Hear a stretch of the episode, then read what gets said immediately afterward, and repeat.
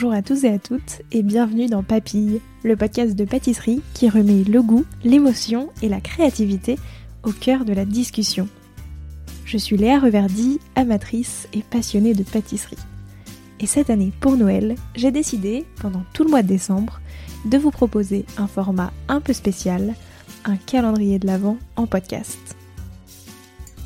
Alors, comme tout bon calendrier de l'Avent, je vous donne rendez-vous chaque jour pour découvrir une nouvelle tradition hivernale, une histoire de dessert de Noël ou encore l'histoire de la bûche d'un pâtissier ou d'une pâtissière. Et bien sûr plusieurs autres surprises audio à écouter tous les matins. Un seul objectif, vous faire voyager jusqu'à Noël et vous inspirer vos meilleures recettes sucrées pour les fêtes. J'espère que ça vous plaira et je vous souhaite une très bonne écoute. Connaissez-vous l'histoire des sucres d'orge?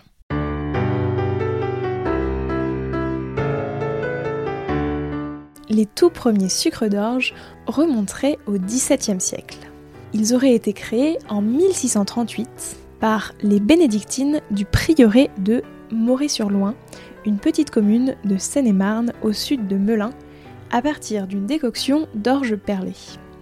Parce que oui, l'orge perlée peut non seulement permettre de colorer le sucre, mais également de le parfumer. Elles décidèrent donc de cristalliser ce mélange pour en faire un bonbon.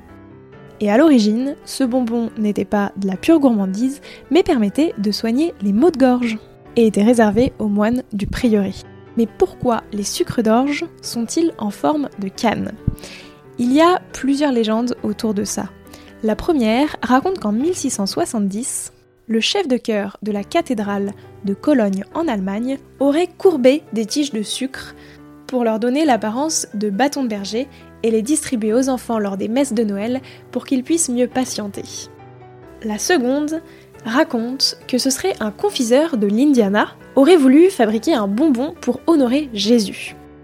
D'abord, il créa donc un bonbon blanc pour rappeler la pureté du Christ, et puis il l'aurait modelé en forme de J, à la fois pour reprendre l'initiale de Jésus-Christ et aussi pour rappeler encore une fois les bâtons de berger. Et dans cette légende-là, les couleurs ont toute leur importance les trois bandes rouges plus étroites rappelleraient les traces de flagellation du Christ et la bande rouge plus large symboliserait le sang versé par le Christ. Je voulais choisir votre légende préférée et moi je reviens à l'histoire du sucre d'orge qui, très prisé de la cour royale, fut réalisé sous forme de pastilles. Mais la recette a bien failli disparaître avec le monastère pendant la Révolution. C'était sans compter sur sœur Félicité qui garda cette recette bien au chaud et revint lorsque les temps devinrent plus calmes. Donc lorsque le prieuré reprit vie, avec de nouvelles sœurs, la production de sucre d'orge reprit vie également. En 1853, la production s'accélère grâce à M. Desmarais, un négociateur de retour au pays, qui sut la développer, et à Napoléon III, qui raffolait des sucres d'orge de Vichy. Ces derniers étaient fabriqués selon le même procédé, mais aromatisés aux fruits et surtout fabriqués avec de l'eau de Vichy. À Moret-sur-Loing, des religieuses continuent de confectionner le bonbon jusqu'en 1972, avant de transmettre leur fameuse recette au confiseur Jean Rousseau, qui en 1997 créa la confrérie du sucre d'orge, dont la devise est D'orge déjà, je me sucre d'orge. Et aujourd'hui encore, les berlingots et les cannes à sucre que vous pourrez retrouver dans les magasins sont basés sur le même travail que celui des religieuses de Moret-sur-Loing. Pour respecter les deux formes de sucre d'orge, la fabrique de Moret-sur-Loing vend 80% des sucres d'orge sous forme de berlingot et 20% sous forme de bâtonnets pour décorer vos sapins. Et si un jour vous êtes de passage à Moret-sur-Loing, vous pourrez même y visiter le musée du sucre d'orge, en plus d'en constituer un énorme stock. Alors, est-ce que vous vous doutiez que le sucre d'orge avait été inventé en France? À demain pour une nouvelle histoire et joyeux Noël Merci d'avoir écouté cet épisode jusqu'au bout.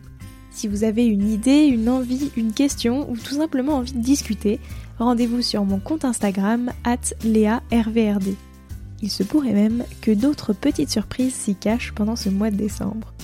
Et si l'épisode vous a plu, n'hésitez pas à le partager aux gourmands qui vous entourent et à le noter 5 étoiles sur Apple Podcast et Spotify et laisser un commentaire délicieux. Et moi je vous dis à demain pour découvrir une nouvelle capsule audio.